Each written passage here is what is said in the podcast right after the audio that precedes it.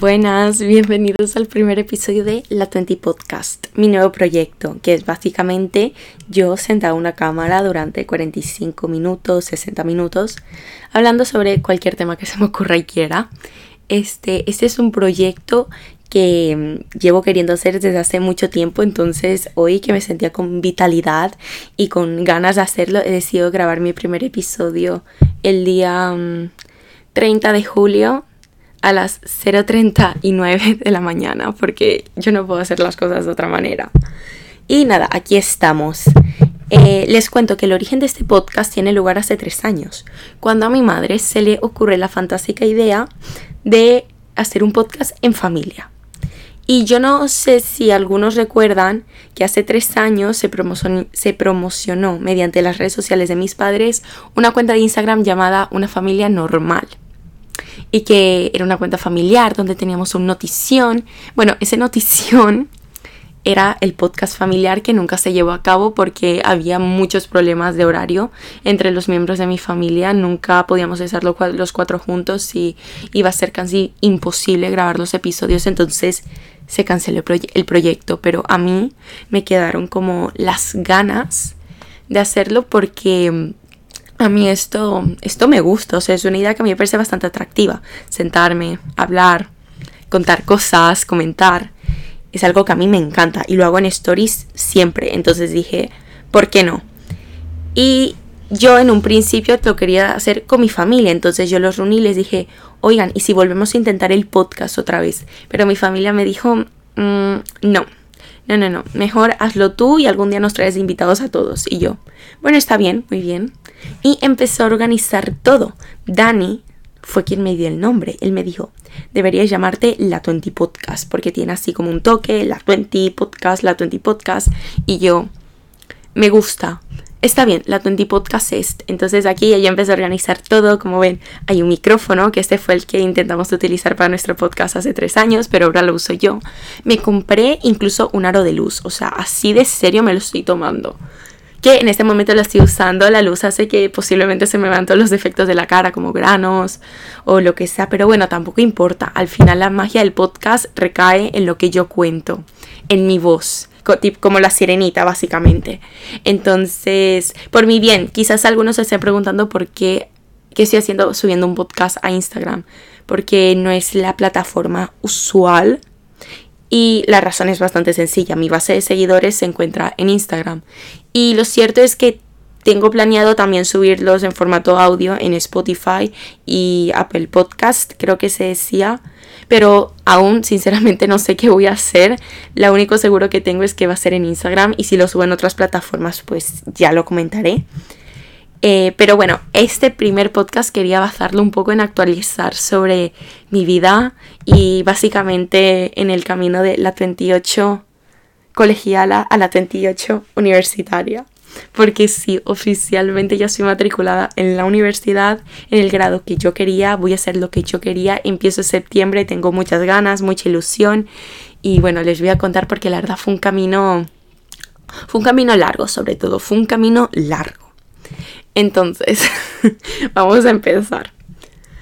Todo recae cuando yo tenía 8 años y vi el primer capítulo de Drop Dead Diva con mi abuela. Para quien no lo sepa, esta fue una serie que tiene un lugar especial en mi corazón sobre una modelo que se muere y una abogada que también se muere al mismo tiempo. Y como esta modelo en el cielo hace como, creo que apoyaba un botón, una cosa que hacía que ocupase el cuerpo de esta abogada. Entonces ella como que renace en el cuerpo de esta abogada, como ya dije, y tiene que aprender a vivir la vida de esa abogada y resulta que ve al novio, a, su novio en el mismo bufete, pero el novio no sabe que es ella porque se supone que ella se murió. O sea, un drama, pero que a mí me fascinó. Y lo que yo vi en esa serie es la vida de los abogados, que obviamente muy idealizada, que en la vida real eso no es así, pero desde ese, desde ese momento yo supe que yo quería ser abogada. O sea, yo veía, yo veía eso y yo dije, yo quiero esa vida, yo quiero tener maletines, yo quiero tener una oficina para decorarla con posits y subrayadores. Esto en mi pensamiento de 8 años. Yo quiero también tener estos coches que tiene esta gente, yo quiero todo esto. Yo voy a ser abogada. Y lo cierto es que en un principio pues obviamente no se me tomó en serio, pensaban que era como un poco capricho infantil y un poco lo era. Pero yo luego, a medida que fui creciendo, yo seguía con la idea, voy a ser abogada, voy a ser abogada, voy a ser abogada, voy a ser abogada, voy a ser abogada. Y resulta que eh, yo también a medida que iba creciendo me iba informando mucho más. A medida que iba aprendiendo más de la carrera, más me gustaba la carrera. Entonces yo nunca tuve dudas sobre lo que quería estudiar. Siempre, siempre, siempre fue derecho. Entonces yo, como en cuarto de la ESO, empecé a ver universidades. Universidades en España que diesen el grado de derecho para ver qué grado me gustaba más, qué se impartían en los grados, etcétera, todas estas cosas que uno suele ver cuando va a aplicar a la universidad. Pero yo lo hacía con dos años de antelación y hubo un día que yo llegué a... era un anuncio, o sea, yo estaba en una página y me apareció un anuncio de esta universidad que decía doble grado in Law plus Global Governance, Economics and Legal Order y es básicamente un doble grado de Derecho y Estudios Internacionales, que es como... O sea, tú saldrás de allí sabiendo cómo funciona el mundo actual desde el punto de vista político y económico, y bueno, y legal. Entonces yo vi eso y dije, esto es para mí. Empecé a leer sobre el grado, las asignaturas, todas me interesan un montón, me parecen súper interesantes. La única parte que no me gusta mucho es la parte económica, pero se pasará, se pasará, porque de verdad lo otro me encanta. Y yo dije, yo voy a estudiar aquí. Yo voy a estudiar aquí como me llamo Andrés Aguirre. Yo voy a estudiar allí. Y a mí se me metió esa idea en la cabeza. Y si algo se tiene que hacer sobre mí, es que cuando se me mete algo aquí, soy más cerca que una mula, es que de allí no salgo. O sea, es como que yo me encierro en un cuadrado y no veo más allá de esas cuatro paredes. Es decir, yo dejé de tener opción B, C, D, nada. O sea, yo quería estudiar en esa universidad, yo quería estudiar ese grado y no había más opciones en mi vida porque era eso, eso o eso. Em, yo, bueno, no pensé en otras cosas, obviamente, no pensé en el factor económico, no pensé en el factor de que si me aceptaban o no me aceptaban, era como que yo en aquel momento decía, bueno, ¿eso qué es? Yo me inscribo y ya estudiaré allí. Ya está, por arte de magia, ya, ya. Yo tenía una visión muy idealizada de la vida, tengo que admitirlo, en fin, cosas de la inmadurez. Me acabo de dar cuenta que acaba de sonar como una señora de 60 años que tiene como muchísima experiencia de vida, pero no, lo cierto es que todo este proceso me ha dado varias lecciones de vida que ahora voy a explicar. Como les dije, yo pasé dos años con esa idea metida aquí y llego a segundo de bachillerato, momento donde tengo que empezar a aplicar a unis y a ver pues qué hago con mi futuro después de la escuela. Hay que tener algo en cuenta con lo que voy a contar ahora y es que España eh, las admisiones universitarias y creo que en Venezuela es igual, el sistema público y el sistema privado funcionan de maneras completamente diferentes. Mientras que para la universidad privada estas tienen su propio proceso de admisión, las universidades públicas tienes que Em, realizar unas pruebas llamadas PAU o EBAU, que son las pruebas de acceso universitario. Y con la nota que obtengas en estas pruebas tienes acceso a ciertos grados. Entonces, eso es lo que ocasiona que a veces muchas personas no lleguen a la nota de corte, que es como se llama, y no puedan cursar la carrera que quieren. En mi caso, la carrera y la universidad que yo quería pertenecían, bueno, pertenecen al sistema privado. Entonces, a mí lo que me exigían era hacer un proceso de admisión propio de esa universidad y aprobar las pruebas de acceso universitario. Es decir, a mí no me exigían nota, a mí solo me exigían aprobarlas, es decir, pasarlas, pero no me exigían una nota en concreto. Eh, ya después, más adelante, cuando explique mi proceso de selectividad, explicaré las notas y estas cosas. Pero por ahora vamos a quedarnos con esto. Y bueno, los procesos de admisión en unis privadas son empiezan mucho antes. Entonces, mi universidad abrió inscripciones alrededor de enero, creo, y yo yo estaba súper pendiente de eso. O sea, yo en el momento que vi que se abrió esto, yo fui de las primeras en enviar mi, mi, solicitud. Rellené todos mis formularios, hice... Me pedían muchísimas redacciones, por Dios. Nunca había escrito tanto en mi vida, pero es que me las curré muchísimo, me las trabajé. Redacté de que por qué quieres estudiar en la universidad, qué, qué crees que nos puedes aportar y yo allí toda, toda, toda. Quiero agradecer en este momento a mi familia por haberme soportado y haberse leído mis redacciones más de 500 veces, de haberse aguantado todas mis preguntas de ¿está bien? ¿Crees que le falta algo más? Eh, ¿Crees que me van a aceptar? Porque yo estaba la verdad un poco histérica, porque claro, para mí yo no tenía más opciones, o sea, ese era mi chance y si no lo obtenía, todos mis sueños se derrumbaban. dramática, ya lo sé porque existen mil universidades más, pero es que hay que tener en cuenta que para mí en ese momento no existía otra cosa que no fuera la universidad que yo quería, entonces ahí estaba yo pegada. Envié mi solicitud. Ta ta ta ta ta. Todo bien.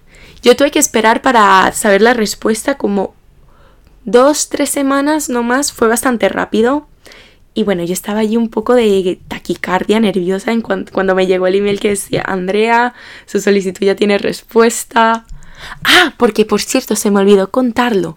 Yo, en cuarto de la ESO, cuando supe la existencia de esta universidad, yo quería verla como cómo funcionaba, cómo eran sus clases, y yo pedí de regalo a mi familia que me regalasen un preuniversitario que ofrecían en esa universidad para alumnos de bachillerato y secundaria. Entonces yo fui en el verano del 2020 a un preuniversitario en esa universidad y lo único que eso logró fue que me enamorase aún más de cómo era, del ambiente que ofrecían, no sé, a mí me encantó. Eh, las energías que se sienten en ese edificio, yo las sentí como energías de éxito, energías blancas y a mí me fascinó. Entonces, ya una vez se supo esto, que se sepa que yo incluso estudié ya en esa universidad, porque en ese preuniversitario nos dieron clases y todo, o sea, fue toda una experiencia universitaria, pero hecha para estudiantes no universitarios.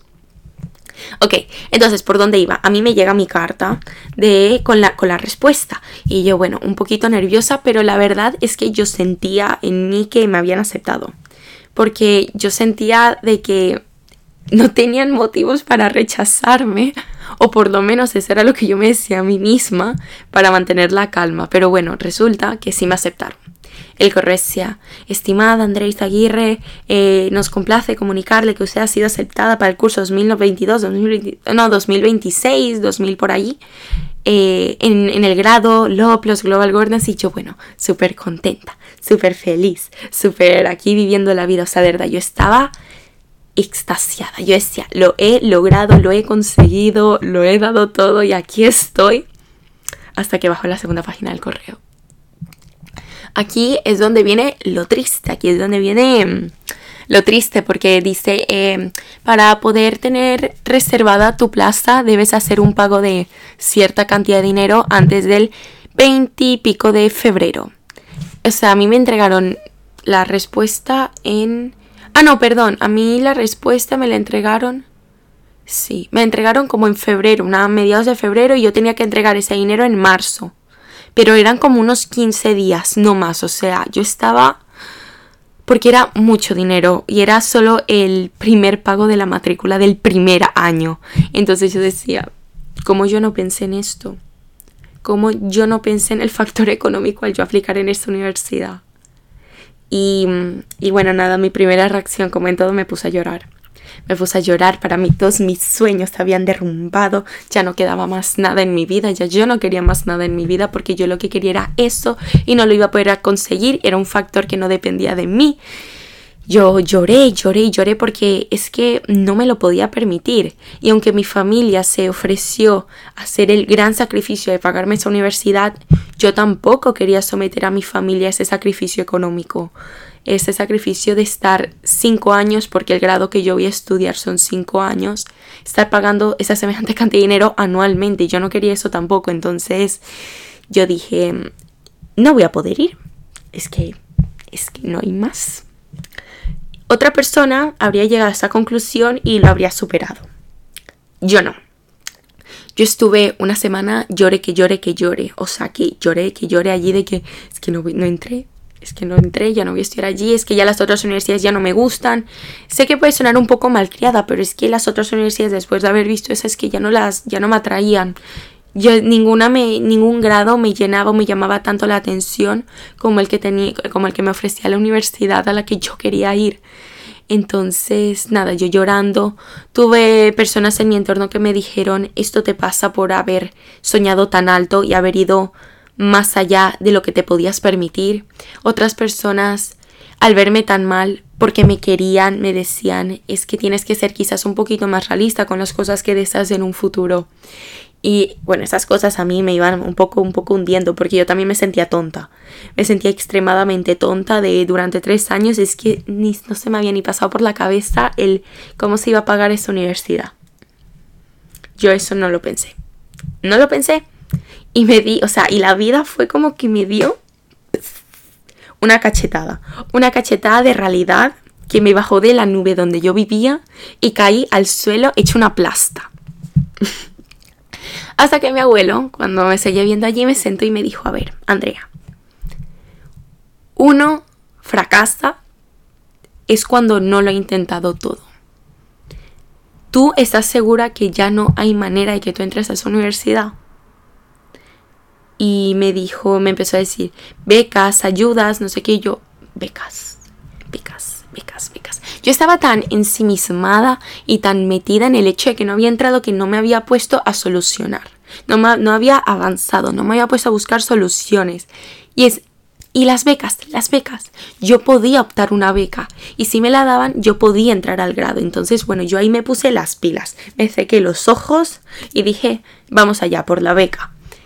Investigué, investigué todas las becas, lo que ofrecían y el promedio que yo traía de bachillerato me permitía optar a, Es que claro, esta de tiene la universidad a la que yo voy, que creo, ay, no he mencionado el nombre. Yo voy a ir a ESADE, que es una universidad aquí en Barcelona, que es de Derecho y Administración, es decir, se dedica a estas dos cosas. Y básicamente es como, bueno, o sea, es una universidad como propia, pero básicamente es como la Facultad de Derecho y Administración de la Universidad Ramón Llull.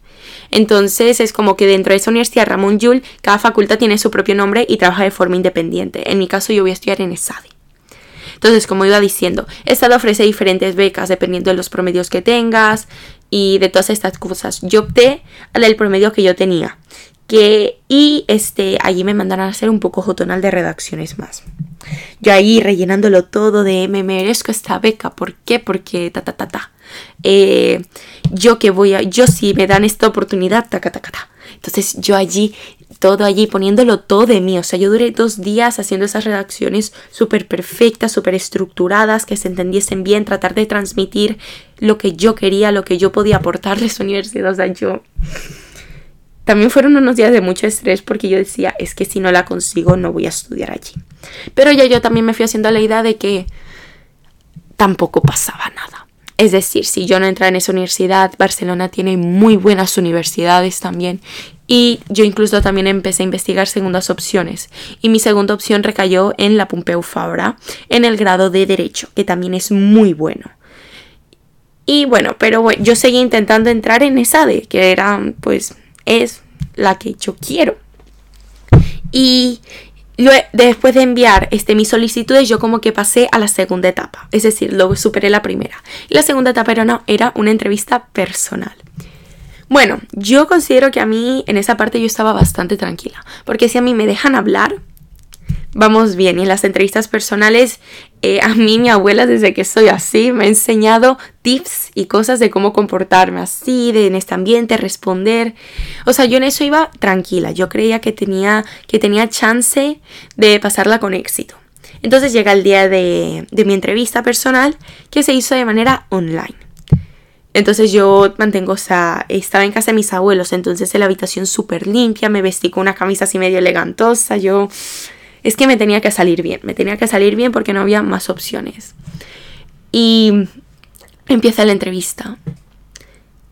Es la entrevista más amena que he hecho en toda mi vida. O sea, de verdad, es... Fue algo que yo no me esperaba en absoluto. Porque me empezaron preguntando por mí, por mis hobbies, por las cosas que me gustaban. O sea, no me hablaron absolutamente nada de, de mi aspecto estudiantil. Fue una entrevista donde se interesaron más en saber de mí. Y yo tuve una suerte muy grande porque les cuento. Yo no sé si, yo creo que lo he mencionado alguna vez que yo en segundo de bachillerato realicé dos asignaturas de manera telemática. Una era historia del arte y la otra era literatura castellana. Literatura castellana, yo sí sufrí con esa asignatura, o sea, yo me costó porque no me... Yo decía, a mí me gustan leer libros, yo leo mucho, aquí voy a sacar un 10. Pero resulta que en literatura castellana pues no te lees los romances de chicos malos que se enamoran de chicas y romances así juveniles tóxicos, sino que lees eh, clásicos. Y tengo que decir que algunos me gustaron, pero otros no me gustaron para nada.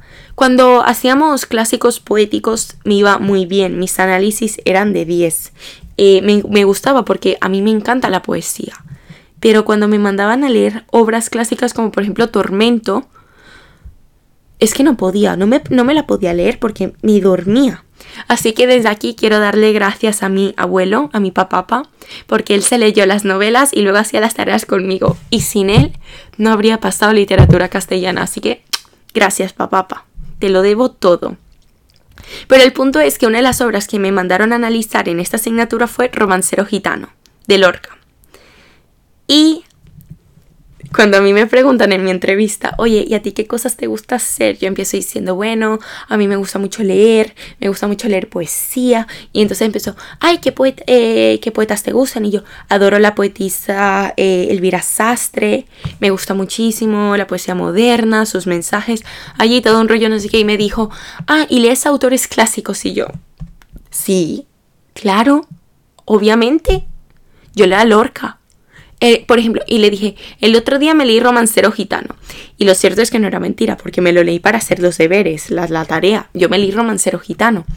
Y le dije, me leí Romancero Gitano, pero la suerte recae en el hecho de que tenía el análisis que yo había hecho tan fresco en mi cabeza, que yo le decía, sí, el poema de, de, ¿cómo era? El de Luna Luna, que hablaba las metáforas, la no sé qué, la no sé cuánto. Y bueno, el resto de la entrevista se pasó hablando de poesía, porque resulta que a mi entrevistadora también le gustaba Lorca y también le encantaba la poesía y no sé, o sea, tuve una suerte que todo me fluyó. En esa entrevista todo fluyó, o sea, todo estaba puesto para que hubiese éxito. Yo salí más contenta porque dije, sobre todo porque al final de la entrevista ella me dice, nos vemos en septiembre y yo, nos vemos en septiembre. Eso significa que nos vemos en septiembre. Cuando empieza el curso de la uni. Nos vemos en septiembre. Y yo, bueno, bueno, bueno. Esto es que... Dios mío, entré. Ya yo ahí dije, entré.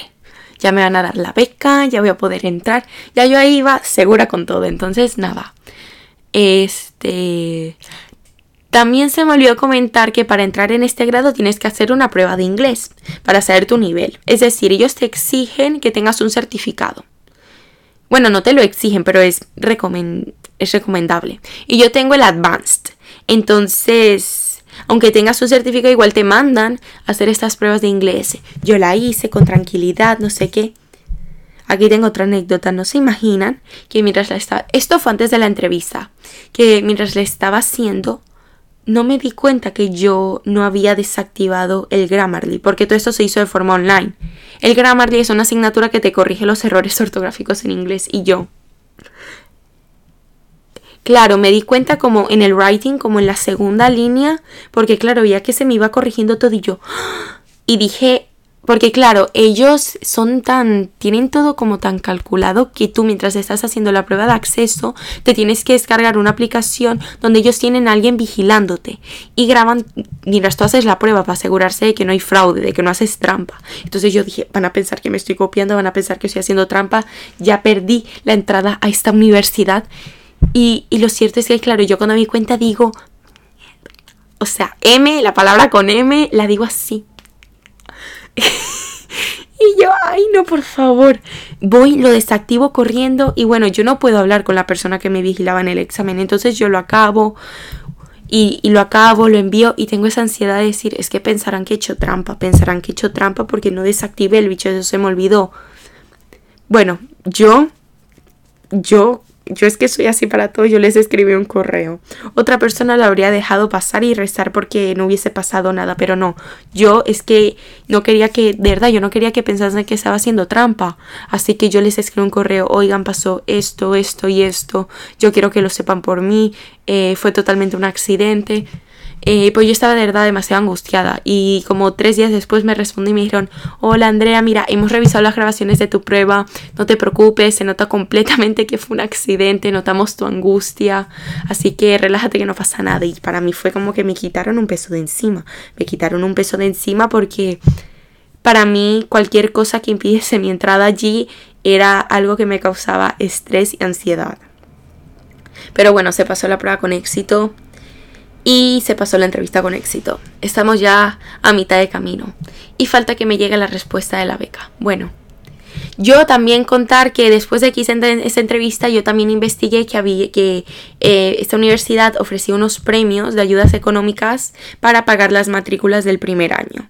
Y yo, bueno, por supuesto, yo me inscribí. Yo también envié allí mi solicitud para el premio, que era hacer una redacción básicamente.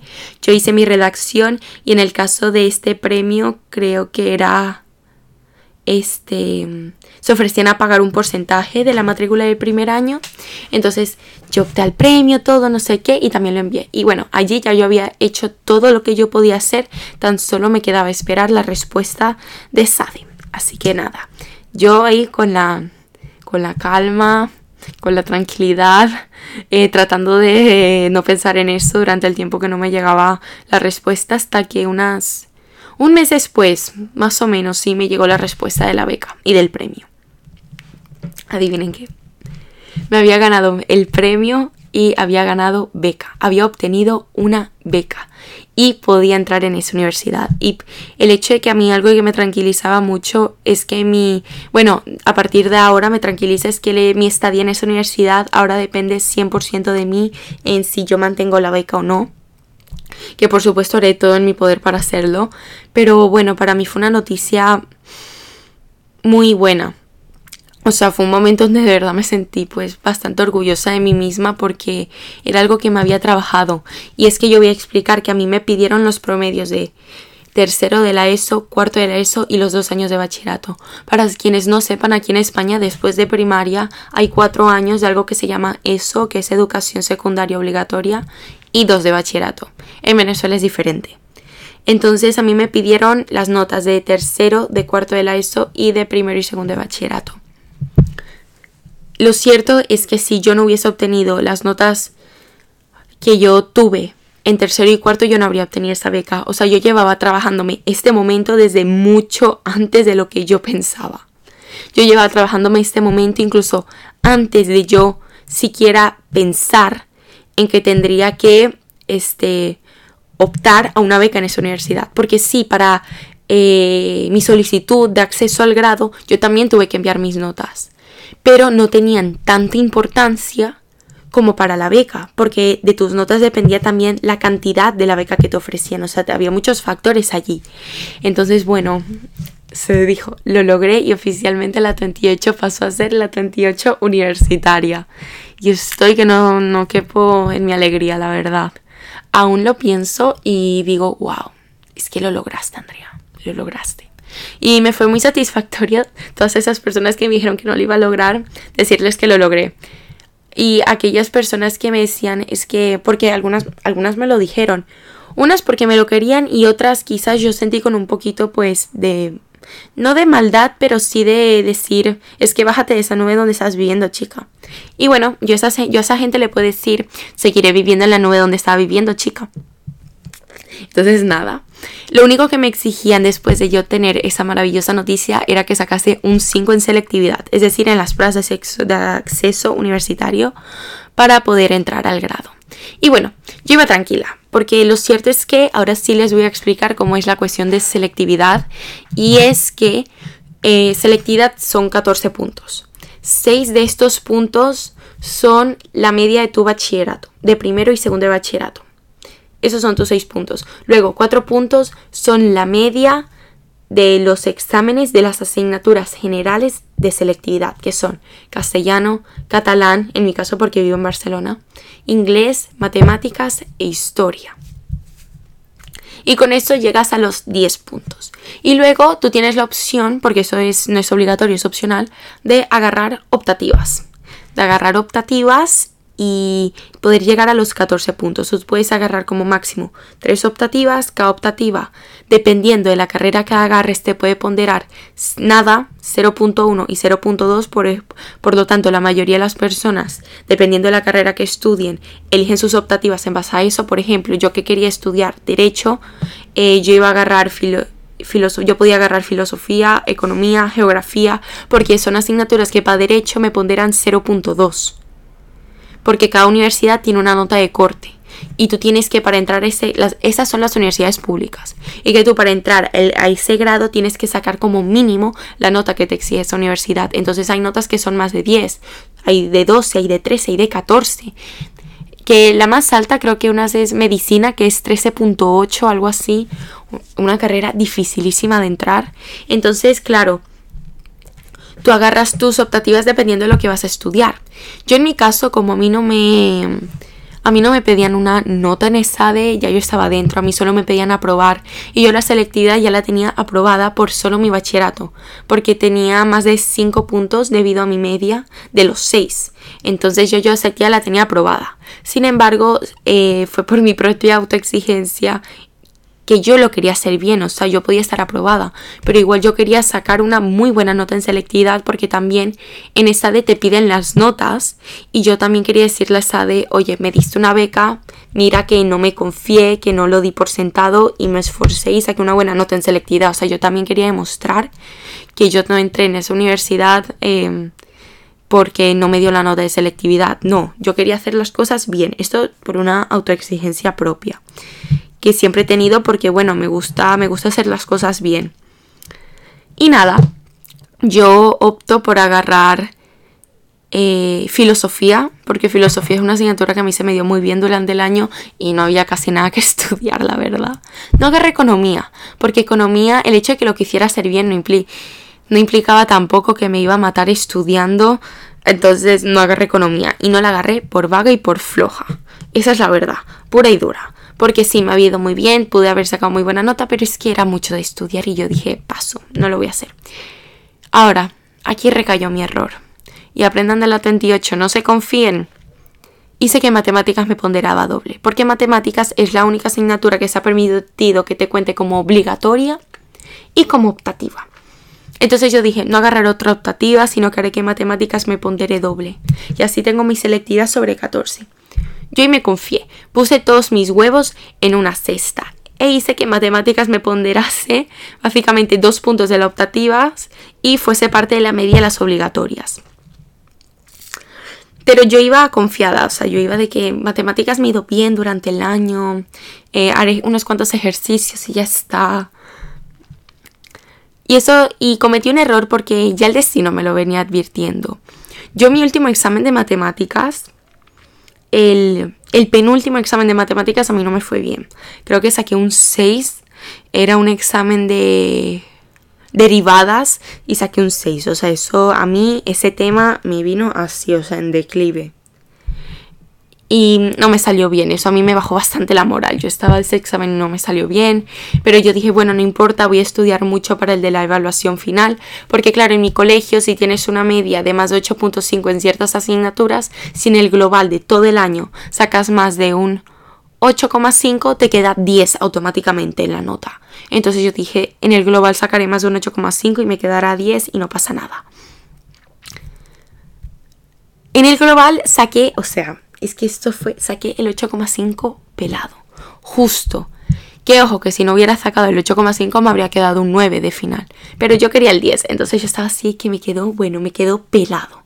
8,5 justo, justo, justo. Y dije, bueno, o sea, yo iba justa. E igualmente está viendo todas estas cosas, que había un tema en el que fallaba, había otro que lo entendía, bueno, mamá, hice que matemáticas me ponderase doble. Error me confié y me confié mucho.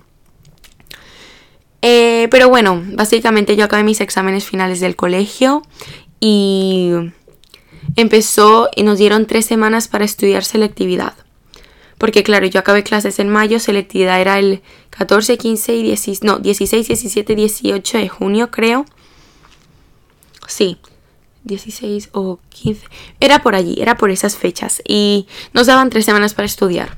Ahora, yo de estudiar, estudiar, yo no me maté estudiando en esas tres semanas. Porque si lo digo sería mentira. Las únicas asignaturas que yo pues estudié es, fueron historia porque no tienes más opciones. O te aprendes las fechas, los personajes y lo otro y no hay más. Porque claro, es que allí no te puedes inventar las cosas, no es como filosofía, que aunque sea bueno, más o menos ahí lo vas razonando, te sabes una frase del filósofo y la puedes desarrollar un poco e inventarte cualquier cosa. En historia no. Entonces me estudié historia y me estudié matemáticas. Esa asignatura sí la estudié. Porque yo sabía que venía floja. Y aún así eché todos mis huevos, todas mis oportunidades en esa asignatura. No cometan mis errores. Aprende de la 28. En fin, yo estudié matemáticas, yo hice ejercicios. El resto de asignaturas es que me las miré así por encima y dije, bueno, pa'lante. En eso salimos bien. Pero yo esas dos asignaturas me las estudié y me las estudié bien. Porque claro, yo lo que digo cuando mis amigos, por ejemplo, me preguntan en esos momentos, es que Andrea, no te veo estudiando, yo aquí que estudio desde las 8 de la mañana hasta las 2 de la tarde, no sé qué, y yo no, yo lo que les decía era que yo llevaba todo el año estudiando y era verdad. Yo cuando veía el resto de asignaturas hacía así, yo me iba acordando de los temas y, solo necesitaba leérmelos, es decir, repasármelos y ya está. Entonces yo en el resto de asignaturas de verdad que no me maté estudiando ni nada, o sea, la verdad leí que poco, leí que poco. Pero como ya dije, historia y matemáticas sí le dediqué horas. Bueno, llega los días de selectividad. Eso era cuando me monté en el tren para ir a la universidad porque sí, eh, me asignaron una universidad que me queda de mi casa a una hora y media. O sea, básicamente en las afueras de Barcelona que para llegar allí era una hora y media en, en tren. Qué fastidio, qué fastidio. Me tenía que parar a las 5 de la mañana para llegar allí, porque teníamos que estar a las 8 para presentar toda la documentación, porque claro, ellos ahí te revisan tu DNI, que seas tú, sabes, todo un procedimiento. Y entonces yo, bueno, en fin, fui y el primer día yo no estaba nerviosa en el primer examen. Pero hice el primer examen y después todo fluyó, porque no eran cosas de sorpresa. Menos en el examen de matemáticas, que ahorita lo voy a explicar.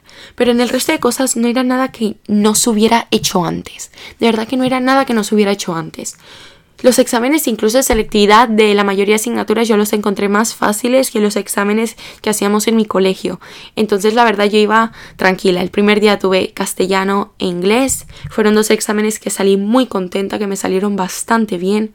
Entonces fui al segundo día con ganas, ¿eh? Con ganas, con energía. El primer examen del segundo día fue catalán, salí muy contenta del examen, en menos un ejercicio que son derivats, ejercicios de derivación, que ya yo tenía claro que esas 0,5 décimas no las iba a tener, porque no había ejercicio donde sacase todos los, todos los puntos bien. Mejor dicho, no había ejercicio donde sacar, o sea, como máximo creo que en alguno, mientras practicaba, saqué dos décimas de 5 pero eso fue máximo. Entonces ya yo iba como diciendo, es que esas, esas décimas no las voy a sacar, no me importa lo dejaré así.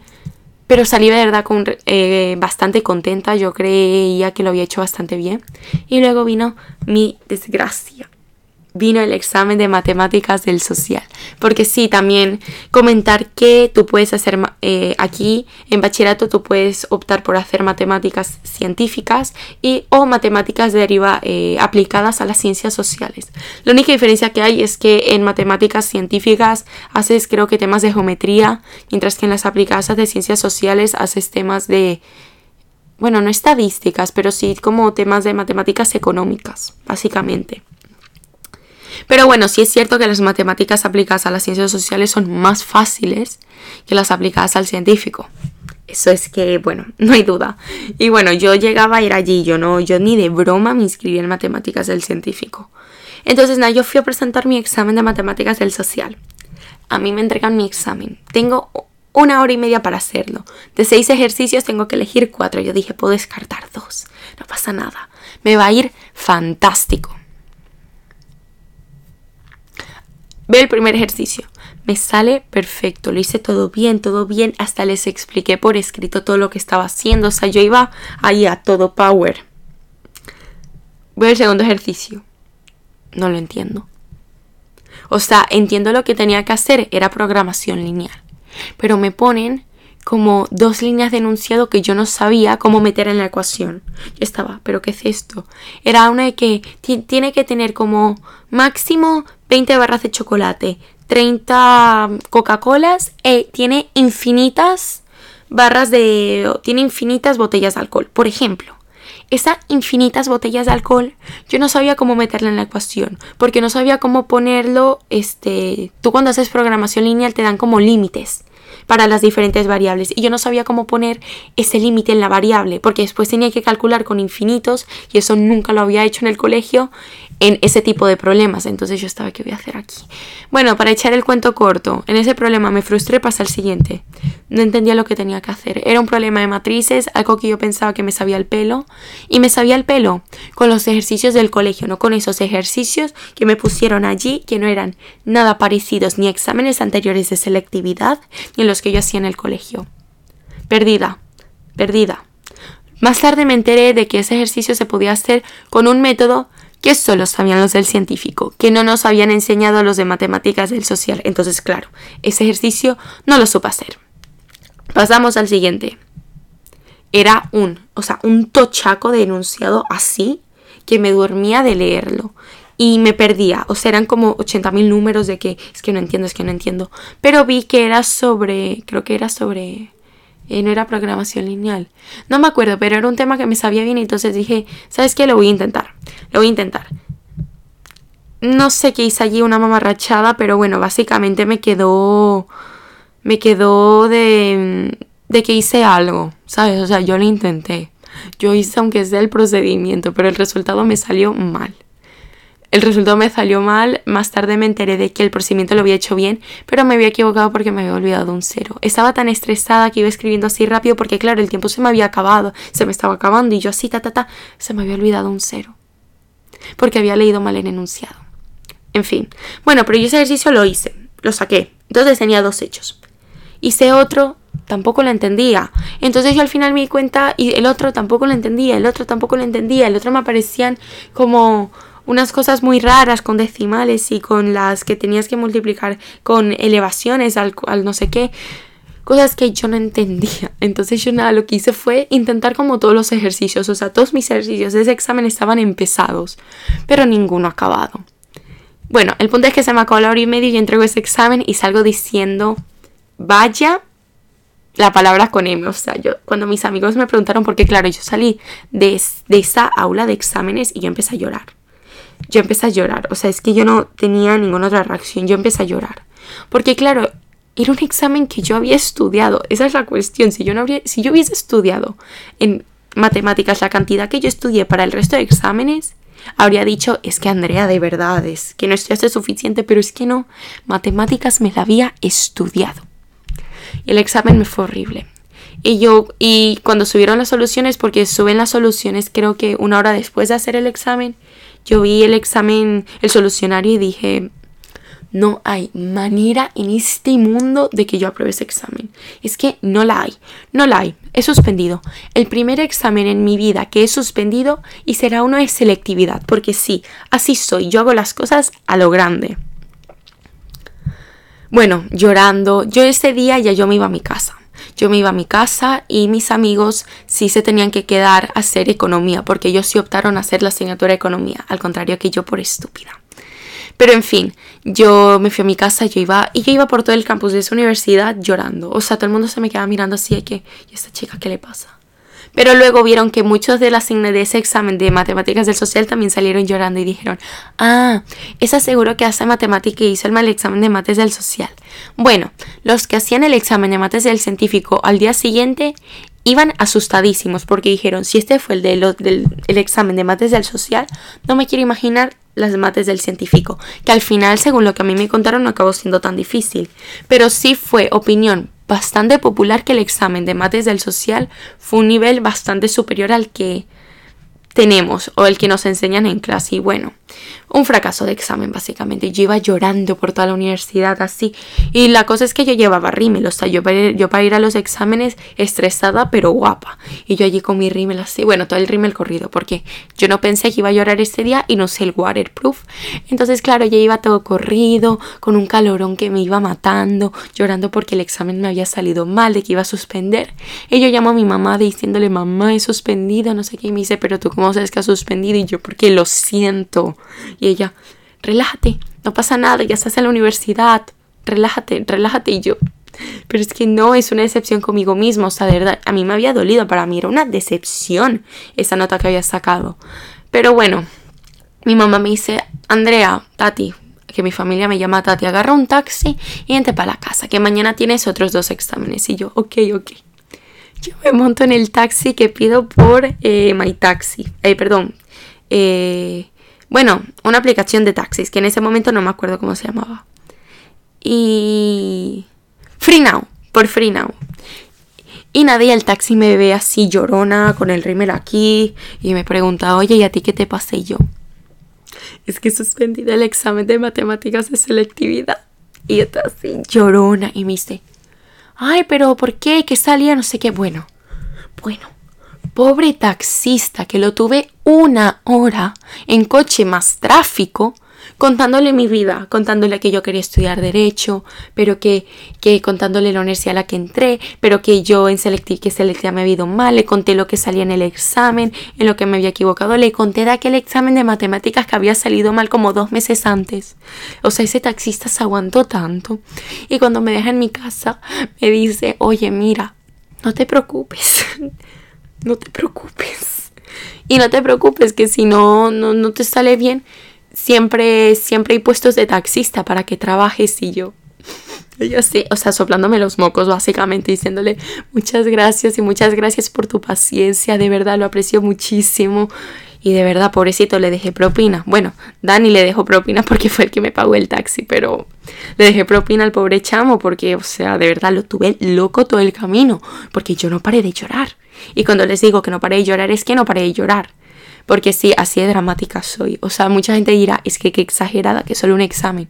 Ya, pero el no ver mi esfuerzo reflejado en el examen, a mí es algo que siempre me ha caído muy mal siempre me cae muy mal. Todos los de mi clase de bachillerato sabían que cuando Andrea estaba llorando o en medio de un examen era o después de que me entregaran el examen es que eso estaba yendo mal. Porque si yo soy de esas que se ponía a llorar en medio del examen cuando un ejercicio no le salía. O sea, es algo que, que forma parte de mí, pero que estoy tratando de mejorar. Porque yo en un futuro no me puedo poner a llorar en un juicio si lo pierdo, ¿no? Entonces tengo que aprender a controlar un poco mis emociones. Pero ese día esas me sobrepasaron. Yo llegué a mi casa así llorando. Y mi madre, pero Andrea, no pasa nada, mis abuelos, no pasa nada. Y yo, pero es que pasa, pasa. Hasta que me di cuenta que me iba a doler mucho más si salía mal en los dos exámenes del día siguiente. Entonces dejé de llorar y me puse las pilas a estudiar. Básicamente esa tarde solo estudié historia. Repasé historia, repasé historia, repasé historia. Filosofía, este, yo tenía el examen de historia a las 9 y el de filosofía a las 3 de la tarde. Dije, estudiaré, repasaré filosofía entre medio, así que esa la dejé a un lado. Yo llego a mi examen de historia al día siguiente y digo, así, por favor que me salga temas que me sepa, porque claro, en historia, en el examen te entran dos temas del siglo XIX, dos del tema XX y de cada siglo respectivamente te entra eh, el temario se divide en dos y te entra una pregunta de cada parte del temario. Yo de la segunda parte del temario descarté un tema, que fue el tema de la restauración, no, de la, de la transición. Me descarté el tema de la transición porque ese no le dio tiempo a mi profesor de darlo antes de que se acabasen las clases. Entonces dio las clases de ese tema durante las semanas de de selectividad y yo no fui, o sea, es que yo no fui ni a una. No, mentira, fui a una y después no volví. Así que ese tema yo lo descarté porque decía, porque en el examen de cuatro preguntas podías descartar dos, entonces si me salía el tema de la transición lo tachaba y pasaba a la siguiente porque no me podía salir dos veces el mismo tema. Y nada, me salieron temas que me sabía el pelo, me salió las relaciones políticas exteriores del franquismo durante la Segunda Guerra Mundial, que ese tema me lo sabía al pelo. Y la otra pregunta que me tocó fue el catalanismo, este, el catalanismo político en, el o la República Catalana. Da igual, me salió el catalanismo, no me acuerdo qué fecha exactamente, pero me acuerdo que era un tema que también me lo sabía súper bien. Y bueno, otro tema que salió fue la, fue la transición, que en cuanto yo lo vi, lo taché por fuera. Y el otro era un tema que también me sabía muy bien, que es la restauración, pero que este tenía unas preguntas allí muy raras y ese dije también lo tacho. Pero bueno, ese examen salí súper contenta, salí súper feliz. Historia es, uno de, es una de las asignaturas con más presión en el sentido de que tiene demasiado temario, literalmente te estudias 100 años de historia con bastantes detalles, entonces es bastante largo y salí contenta. Luego tuve filosofía, que eso bueno, me salió, eh, me salió Kant me salieron a elegir entre Kant y Descartes. Yo agarré a Kant. Kant y su teoría de los imperativos me salvó la vida. Yo hice un examen que yo salí de allí sintiéndome filósofa, que yo podía escribir mi propio libro de filosofía si yo quería, porque es que me salió fantástico. Entonces, bueno, ese último día de verdad que salí con una muy buena sensación. Ya solo esperaba, ya solo quedaba esperar a las notas de selectividad este, mm, que se entregaban como un mes después, creo. No recuerdo muy bien, pero se entregaban después. Y bueno, ya yo iba tranquila, o sea, yo el aprobado lo tenía, por lo tanto mi cupo en la universidad lo tenía ya fijo. Pero igualmente yo quería, pues tenía esa cosita que quería sacar mi buena nota. Y bueno, me llegaron las notas. Resulta que saqué una nota bastante buena y una noticia más espectacular, aprobé matemáticas aprobé matemáticas con un 5,5 sobre 10. Justa, pero pasé. Yo al día de hoy sigo sin saber cómo yo llegué a esa nota, porque yo miraba el solucionario, yo pensaba en mi examen y es que para mí al día de hoy sigue siendo imposible llegar al 5. Yo no sé cómo llegué al 5,5, pero yo solo le agradezco a cualquier fuerza divina que exista, porque si yo hubiese suspendido ese examen no me ponderaba los 0,2 de optativa y habría perdido dos puntos así de golpe. Entonces el yo haberlo aprobado tenía de esos dos puntos que me ponderaba uno asegurado. Entonces ya yo estaba feliz. Yo ni siquiera miré las otras notas, yo miré matemáticas 5,5. Ya yo estaba contenta, ya yo estaba feliz, ya yo estaba de que ya no me hace falta más nada, ya yo estoy. y bueno, aquí de nota final me acabó quedando un 12,036, un 12,036 sobre 14, que es una muy buena nota de selectividad.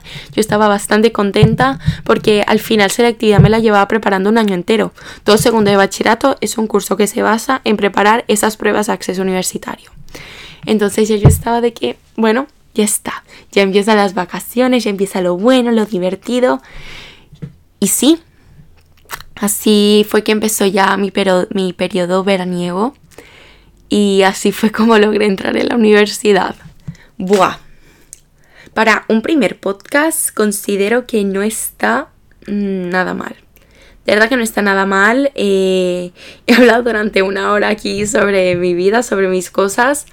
Espero que haya sido lo suficientemente entretenido, aunque de verdad que esto no le tiene tampoco por qué interesar a nadie. Pero bueno, yo me divierto haciendo estas cosas, me parece, me entretienen, me divierten y, y bueno, sí, pues también ustedes saben lo que pasa un poquito en mi vida. Oficialmente la 28 ya es la 28 universitaria.